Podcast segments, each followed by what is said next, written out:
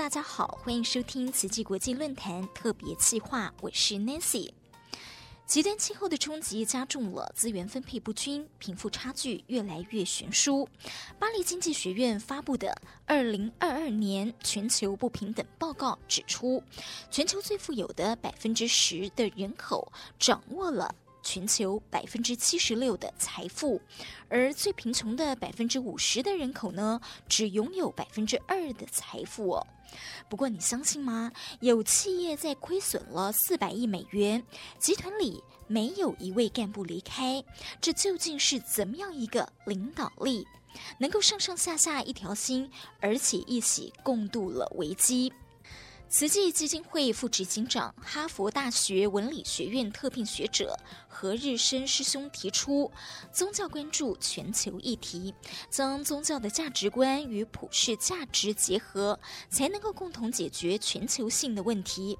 以佛教思维为基础，推行善经济、善治理、善传播等等理念呢，不只有助企业组织内部的管理，也有助人。跟人之间的关系，换句话说，可以解决世界上很多的问题，让世界更好。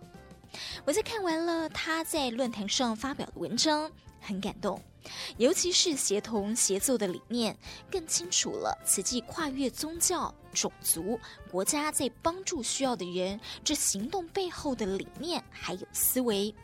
我和何师兄做了专访，先针对文中提到的全球性问题，请何师兄说明。我觉得至少目前我们碰到三个重要的普世的问题，那么一个就是对经济的不平等啊，贫富差距呃越来越大。那第二个我认为是呃看到全球性的哈不同文化之间或政治之间的冲突，那这也是造成现在很大的问题。那么第三个，我认为是面临环境的问题啊，这个环境的变迁，那么事实上是现在人类非常要急迫的要解决的一个难题，就是这个整个环境的永续、地球永续的问题。那当然，我们也看到所谓的科技啊，这种这个新的科技的挑战，不管是这个互联网，不管是这个这个 AI 啊。还不管是生科对人伦理的挑战，这些都是全球性的议题。那么，讲宗教全球化，不可能离开全球问题而谈宗教全球化。宗教全球化绝对不只是说我在各地都有信徒，呃，我我的教义呃不同种族人都接受，不只是这样，而是能够能够去参与世界性的议题，那么提出解放。那您提到的就是佛教的价值观跟普世价值这个部分。我觉得佛教的价值就是慈悲等观、平等爱。我认为这是一个最重要的议题。那么平等爱放在这个呃环境里面，就对众生啊是平等的爱。啊，就是众生都有佛性嘛，哈，蠢动寒灵都是有佛性，所以爱人类也要爱众生。所以，如果爱众生，我们就会珍惜物命，啊，这是上人讲出来的话，珍惜物命。那如果你用珍惜物命的心，你就不会大量的制造、大量的消费、大量的抛弃，就耗尽地球资源，还把人的欲望不断的扩大，欲望不断的扩大，就造成人跟人的冲突，造成所谓的贫富不均的问题。所以，如果是平等爱，那么每个人都会付出爱心，给那些需要帮助的人。不管是政府官员会以百姓的利益为优先，企业家会以整个社会的这个良善哈的产品为依归，会以员工的这个福利为依归，会以社会的福利为依归。所以你可以看到，平等爱对于这个普世价值是很重要。平等爱就不会去分彼此是你是哪个教，我是这个教。或者分说啊，你这个国家那个国家怎么样啊？地区跟地区之间，我认为那个和谐度就会产生。那么平等爱把它放在，不管是 AI，不管是互联网所提出的这些讯息，大量的讯息，那么可能你就不会制造假消息啊。换句话说，因为平等爱嘛，那那对于这个所谓的人工智能，或者是包括生物科技，如果你基于爱。你想科技是要向善，还是科技反而让人有更好的力量来行恶事。好，所以我认为平等爱这个概念是很重要。可当然，你不是去说教，你要进到那个领域里面去论述。比如说经济中的爱善是什么啊？我去论述善经济，怎么样做利他，怎么样和合，怎么样共善，就不只是简单的一个概念，你要进到那个体系里去论述。啊，治理的善在哪里？爱跟善怎么放在治理当中？原型组织是信念、原则跟爱同时并存，为什么？你要论述，你还要跟不同领域的人去对话。啊，你这样说，那我们佛教这样说，啊，这样说为什么能解决问题？是它不只是简单的说教，说教跟论述不同在于，他不他不把脉络理出来，就告诉你你就这样做，就爱人，那这是一句话，这叫说教。那论述是说我把这个体系把脉络理清楚，为什么要爱人？啊，为什么要素食？啊为什么要人跟人要和谐相处？论述出来是把每个阶段、每个步骤、每个脉络理清楚，所以我们有很崇高的精神上人的指导，我们把论述、把这个做法一一的讲出来，而且还跟各界各领域来对话。真的。我自己因为其实在，在呃置业体工作了呃超过十年这样，然后呢呃我们常常会听到很多的道理，比方说做就对了，嗯，对。那但是我看完了您这呃整篇的就说论述，然后我清楚了为何而做，然后很多的呃思维背后的道理，因为其实您在善学堂、善治理、善经济，您去提到说，哎，这甚至对于职场。是有注意的，企业老板啊，呃，捐款行善，然后呢，呃，还要老板跟他的员工们募款，这个公司上上下下一起来行善。那一般人会觉得说，哎，这有可能吗？印尼黄荣年师兄他就做到了。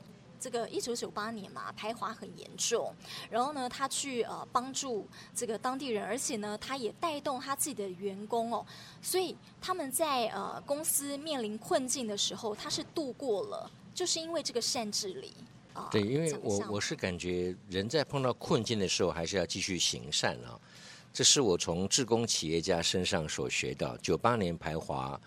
荣林师兄听从上人的这样的一个教导，就是用爱来消弭仇恨，所以他跟其他志工刘素美师姐等人继续发放十三万户。那么当时他的公司面临四百亿美金的亏损，啊，因为通货膨胀、利息飙涨，可他们没有一个员工高层干部离开他们。好，我认为善是有力量能够凝聚大家的向心力。到二零零四年，那么就在六年之后，他们已经公司又呃恢复生机，啊，他们又恢复财务的这个平衡了。所以他跟我说，在巴厘岛开一个会，就我们要继续做，还是把公司卖掉，大家以后后半辈子过好日子。他们说我们要一起做，那为什么做？我们不只是经济动物，为什么要社会的好，要让印尼社会变得更美好？所以他在。零四年、零五年，应该零三年就开始发放大米，跟着郭在元师兄啊，所有的志工，那么呃一起做发放大米，五万吨的米发给六百万户。每一次发放，他的员工都有上千人跟他一起发放，那是一个开始。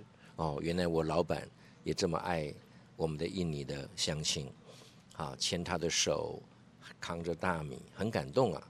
那这是一个成功的典范，所以他开始在啊、要号召他的员工成为啊、这个慈济的会员。在一零年以后，他开始想我要百万会员，所以呢我就给你加薪，一部分捐慈济，好不好？大家都说好，因为他长期已经累积这样的一个善的能量，让员工看到，跟他一起流着汗去发放物资，无所求的在做，所以员工很快跟进。那么。一万一将近一万个员工成为志工受赠，那么方圆农场方圆五公里的穷人都归他的员工照顾，那么他的员工的跟家属两百万人将近成为慈济的会员，这都是很难得的。所以其实当老板跟员工一起行善的时候，就把善带进公司里面。我刚才有没有听错啊？四百亿美金的亏损，亏损，对对，然后负债，嗯。负债他还要行善，继续行善，嗯。哇哦，这个背景我讲一下哦，就是说呃，刚才讲到一九九八年，当时呢，呃，印尼有排华的暴动，因为。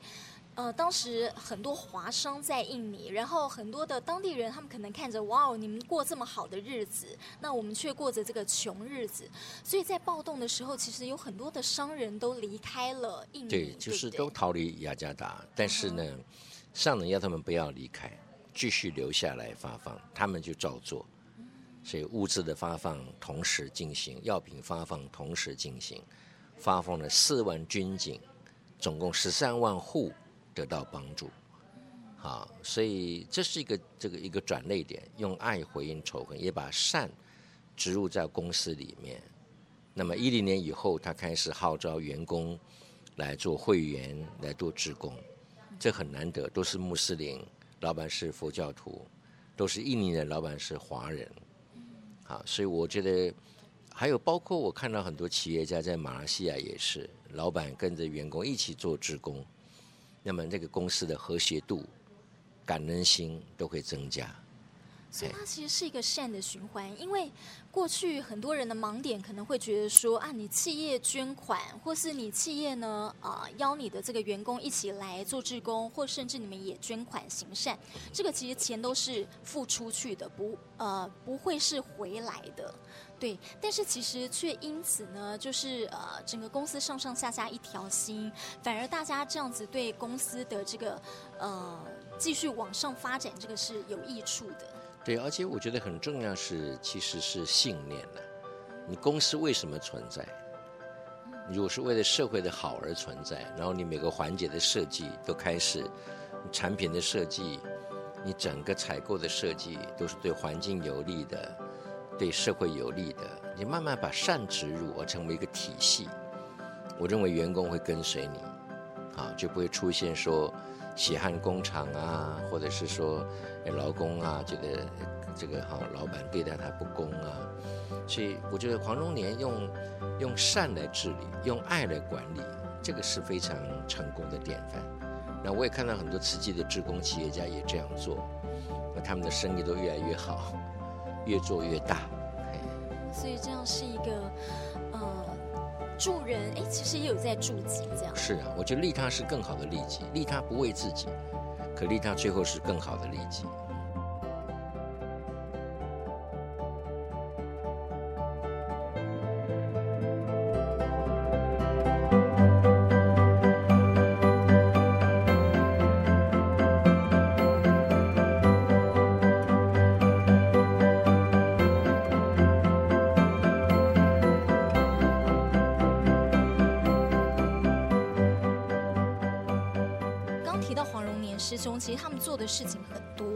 包括了整治在雅加达有黑色心脏之称的这个红溪河。然后那个地方呢，其实我们知道，那当地的这个居民，他们吃喝拉撒呢，全部都靠这条河，所以想必就说生活是非常困苦而且不健康的。您提到说呢，其实您也去过了红溪河，我去过，嗯，对。然后后来您回到台湾之后，因为一顿饭，你觉得是？就是说。原来人的生活可以差距这么大，就是觉得非常的不舍，倒不觉得说我我们吃一次饭三百块太奢侈，倒不至于三百块不奢侈，可你会很不舍，说我们这边吃三百块，人家那边一个月才用三百块啊！因为我到红溪河的时候还没有完全整治清除啊清干净，所以我去进到一个感恩户的家里，他那个地方大概就就就大概三四平的空间大小，一桶水。干净的水要买，要要买水一百五，那个床比肩膀还要高，因为常会进水，红溪河常会，它比比海面要高嘛。那一家大概是五口人哈，那个爸爸妈妈三个小孩，那一个小锅子放在地上，就是什么都没有，那还要房租哎，还要房租一百五，买水一百五。我都不知道要房租，因为我也去。要房租啊，他说要房租一百五啊。然后买水一百五啊，啊一个多少七百块，那你这样就花了三百块，是三百五剩一个月，要五口人要用，我回来跟我儿子吃一次饭就三百多块钱，所以我说，哇，这个太太天壤之别，不舍了。嗯，嗯，所以应该对，呃，也有也有我们常讲的艰苦之福这四个字，加上不舍这样。但毕竟我们两个国家 GDP 啊什么不同，然后物价也不同啊。对，但是当您回到我们这么文明，就说还有我们的物质享受比较好的地方的时候，其实您回想那个在那边的时候是不舍。是啊，所以是很不舍。所以我想。这个印尼的志工做了很棒的事，把红企鹅清干净。上人说五管齐下，对吧？要要清水，要要要要挖垃圾，要消毒，然后发放义诊，然后最后盖大爱村。所以整个我让大爱村盖好，我又去看了，我又跟那个慈大的教授高许木珠前副校长，还有印尼大学的几这个有有十几位学者，我们共同做一个红溪河研究。零九年发表，我去红溪河拜访，他们说我没有住过这么好的房子，我住的房子比我老板还要好。我开始做志工，以前的华人都是爱钱，孤立于印尼社会之外。慈济的华人都是爱人，啊，而且很关心印尼人。他希望所有的华人都变成慈济华人，他们是直接这么表述。然后说慈济影响他一生，他知道他们也可以去付出。他跟慈济人一样去付出，所以如果你没有很真诚的无私爱他，他他不会有这种感动。一定是你付出的人都很无私、很真诚，所以他们也觉得说，那我也应该去爱人，所以他们很多人投入做志工。嗯，好，刚讲到就是说，呃，我们要关心天下事啊，然后慈济事呢就是天下事，但是呃，国跟国之间，人跟人之间，还有宗教信仰的不同，会有隔阂，还有您在论文中提到的。要怎么样是呃没有意识形态的冲突哦？那慈济志工呢？他们是怎么样来超越种族、宗教还有国界的藩篱，去前往驰援，启发了当地穷困的感恩户一起行善助人？那您也提到了南非的例子，南非这个部分呢，也是蛮感动的。对，南非，我想在潘明水他们带动志工，呃，一起投入这个呃贫困的这样的援助。包括对于艾滋病的照顾，那么这些志工一开始都是慈济的感恩户啊，不管在缝纫班里或接受物资的发放，最后引导他们出来帮助人。虽然是不同的宗教，基督教，可是任何宗教的核心还是爱啊。所以我觉得在宗教里面，如果一直辩论一些教义，可能教义大家都不一样，好，但是我觉得最核心的这个精神还是爱。所以南非的志工，他透过这样的共同的爱去实践，他反而让各宗教都可以非常融洽的在一起。对，所以他说，我们是做上帝的工，通过慈济，我们更接近上帝，这是非常有意思的一个表述。并没有因为呢，就是我们带动他们一起呃行善助人，而让他们不要信基督教这样。对，他没有要把它转化成基督徒，倒是把这个佛教的平等爱。好，给它放在行动当中，那让这些基督徒背景的人也感受哦，这里是爱的体现。那基督耶稣就是爱，啊，佛陀也是因为爱世间、爱众生，啊，不舍众生苦，才入世间度众生。所以可以看到，用爱能够把大家不同的宗教都融合在一起，而且这种爱是很很具体的实践，你可以看到成果，这些人受帮助了，啊，他们被感动了。啊，而且是无私的啊，越不存在着要把你转化成佛教徒，他们就越能够去共同来为众生、为苦难来投入。所以，我这个就是呃，去连接到您之前提到的，就是佛教的价值观要跟普世的价值去结合，去解决全球的问题。这样，那普世的价值，爱也是普世的价值。呃，我们去传递这个普世的价值，但是我们没有呃，一定要说你就是要信佛教。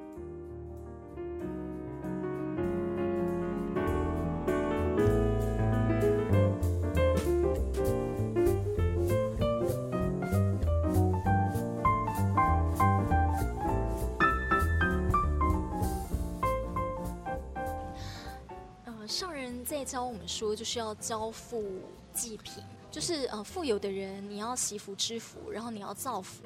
回过头来，我其实想要聊聊何师兄自身，对，因为呃，我其实也很好奇您的变化。嗯，我们在慈济置业体工作，上人都在讲说，就说啊，克勤克俭，或者呃，在教我们，我们的工作其实某部分有些地方，我觉得是在修行，就是在修身修己，是的，是的，不管内外。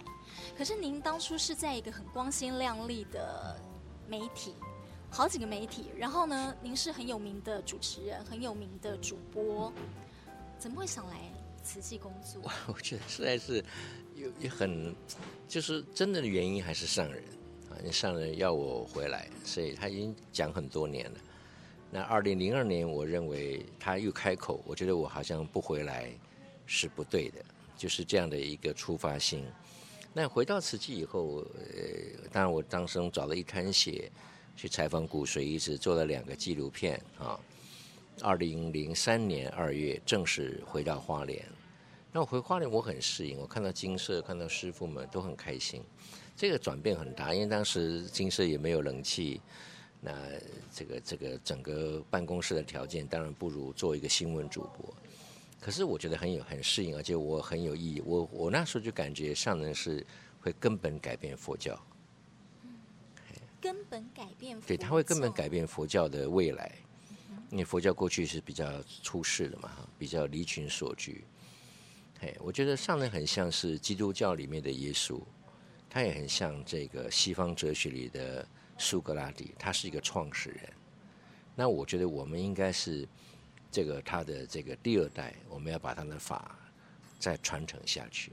啊，包括耶稣基督的很重要的信徒保罗，把基督的福音传到异邦，包括柏拉图。啊，把苏格拉底的哲学更大的弘扬，所以当时我有一个直观的感觉，虽然我没有任何的具体的呃这个依据说哦他，但是我就直观的感觉，它就是一个新的时代的开始。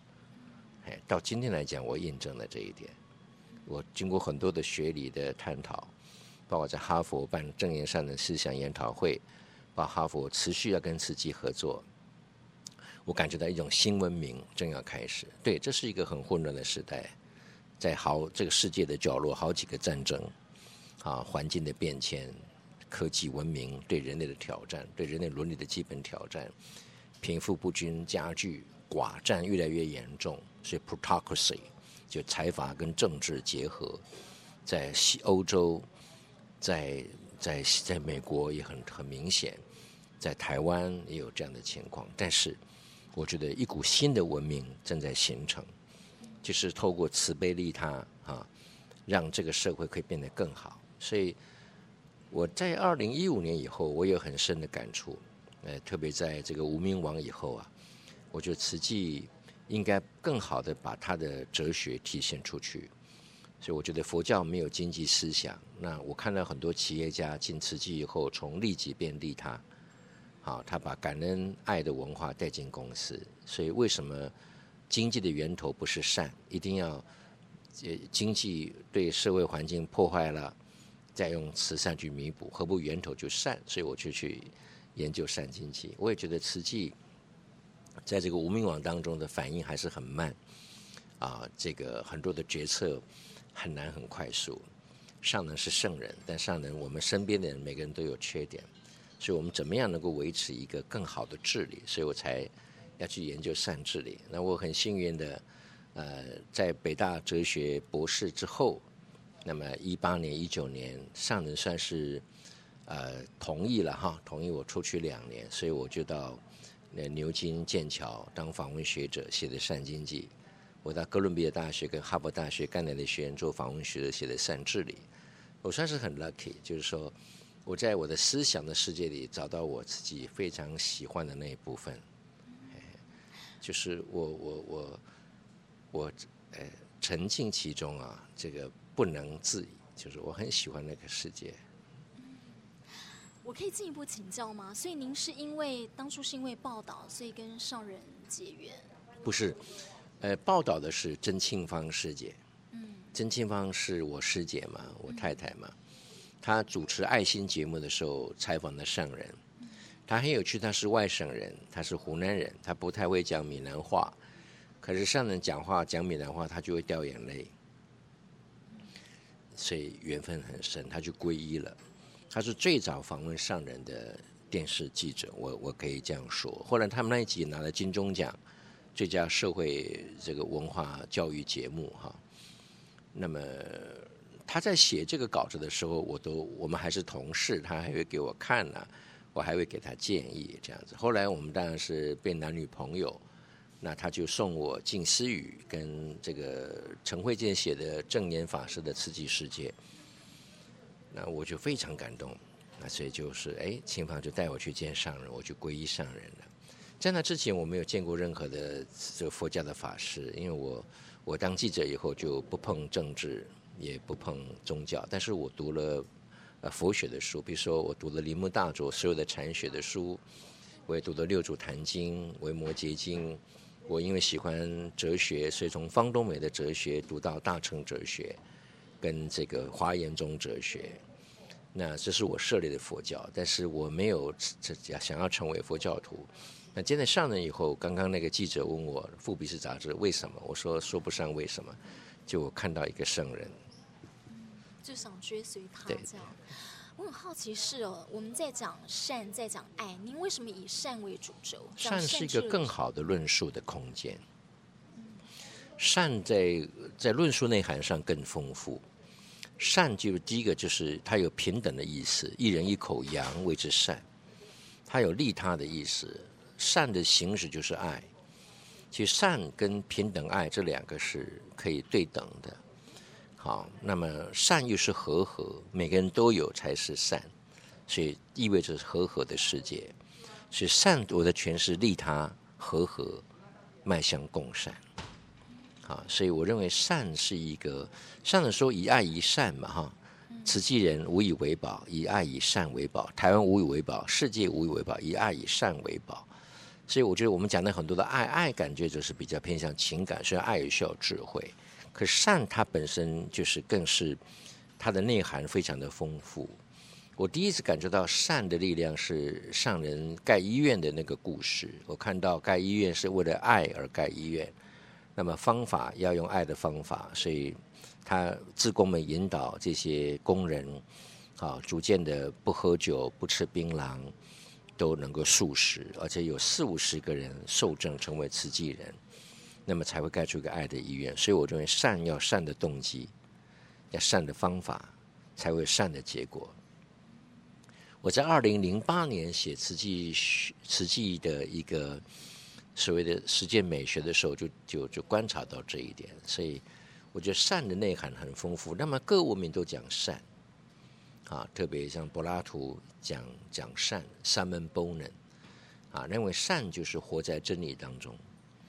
那么老子也说：“上善若水，利万物不争。”啊，所以善像水一样，它有利他的意思；不争是和合的意思。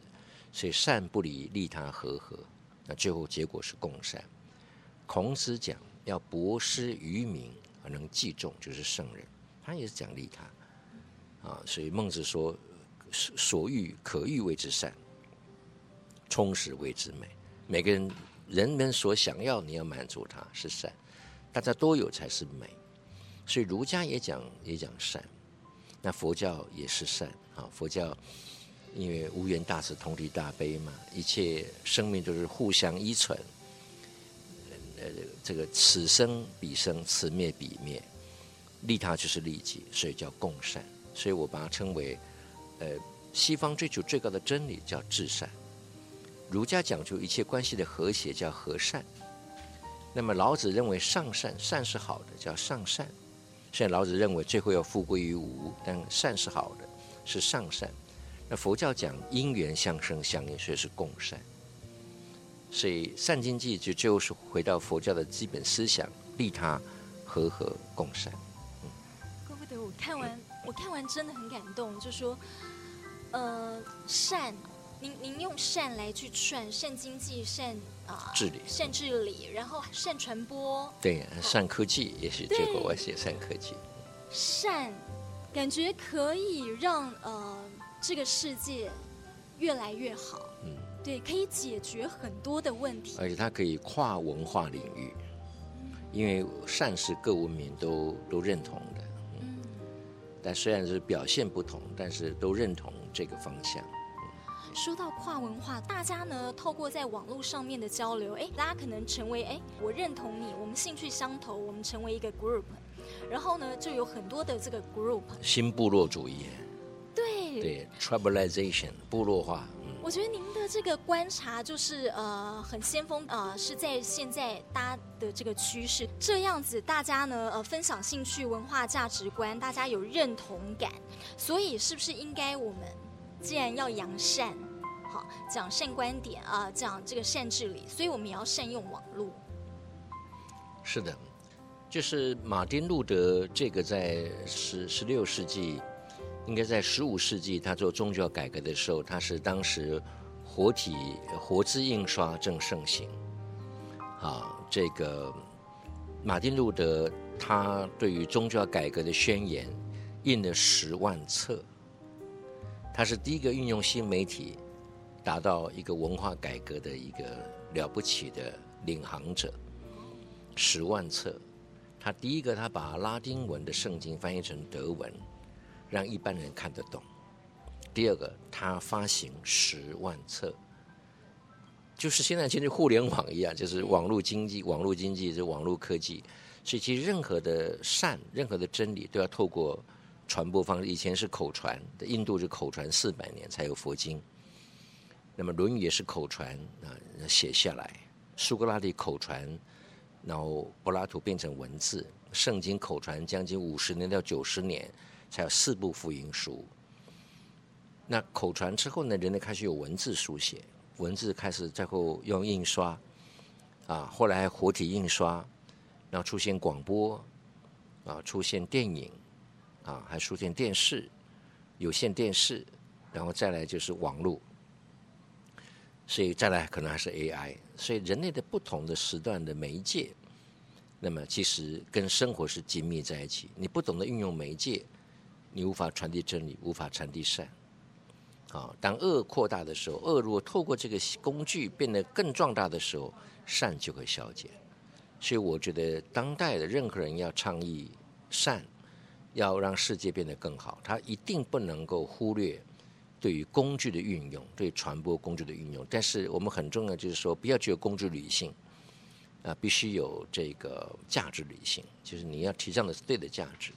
上人有时候讲说，科技可不可以不要为恶而为善？可不可以只为善不要为恶？啊，科技是中性的，因为你认为是中性的，所以它就会一直为恶来服务。所以价值理性。跟工具理性，还有最后的目的理性三个同时，你要考虑说，我这样的工具最后产会产生什么样的最后的结果？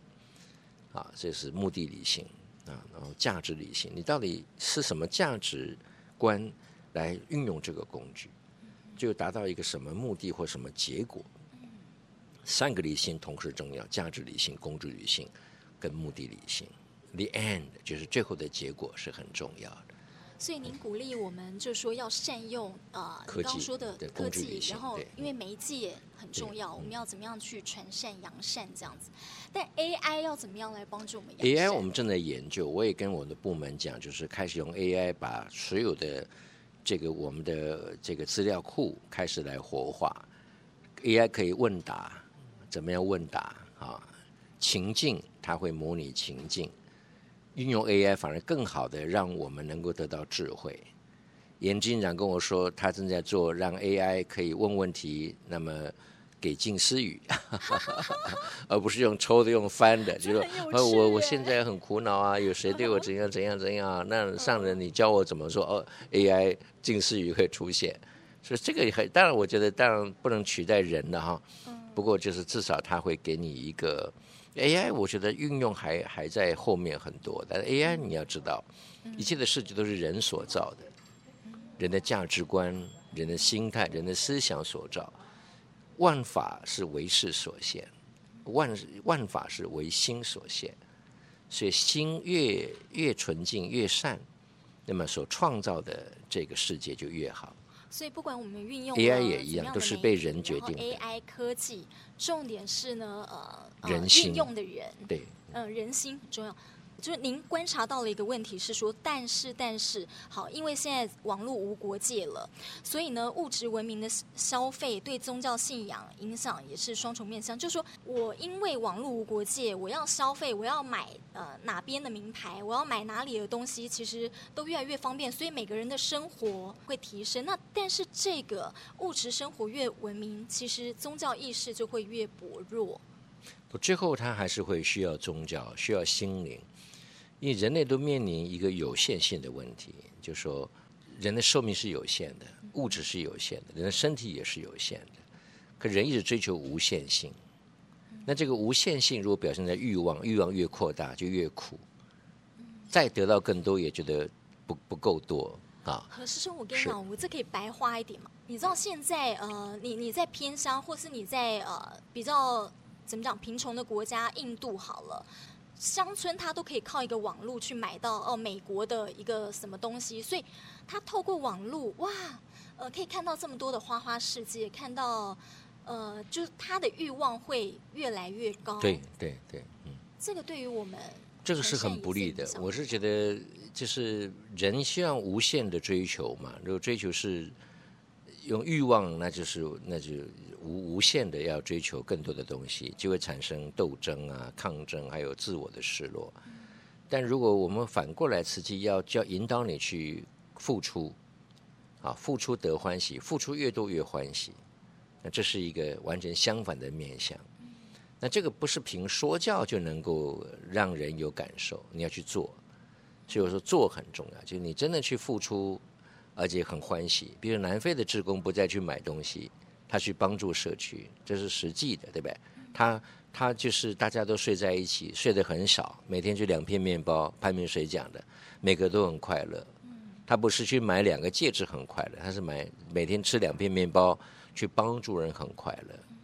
那这个就是为什么慈济一要一直不断的去啊影响这个世界，透过行动影响这个世界是很重要，就是让人们要在付出当中得欢喜，无限付出，无限欢喜。如果人在欲望当中，无限欲望，无限的痛苦，因为永远求就会永远不足嘛，那不足就会争嘛，会嫉妒嘛，那冲突就来了，这是一个很大的危机。而科技会扩大人的欲望，对，那科技会扩大人的善，就看我们怎么运用。最后，您有没有想要呃特别跟这个新时代，尤其是网络新时代？但因为我们的节目也是呃在二十五岁到四十岁之间。我我觉得人不是孤立的存在啦。我觉得现在的人都是看自己，嗯、就封闭在自我的世界里，觉得这就是一切的。我觉得我建议年轻世代还是要跟人连接啊，跟人要有有比较互动。而且是正面的互动，正向的连接，不要只靠网络。因为人是有限的存在，可是人如果跟更大的生命相连接，跟更多的人相连接，是爱连接的话，你会获得很大的一种智慧、能量跟喜悦。所以我是建议年轻一辈不要只是在网络世界里，不要只有在自我的世界里，要更多的参与，不管是各种户外的活动、公共的活动、健康的活动。善的活动都应该参与，你会获得很大的能量，会获得很大的智慧，也会获得很大的欢喜。嗯，谢谢何师兄，也感恩你，感恩荣轩。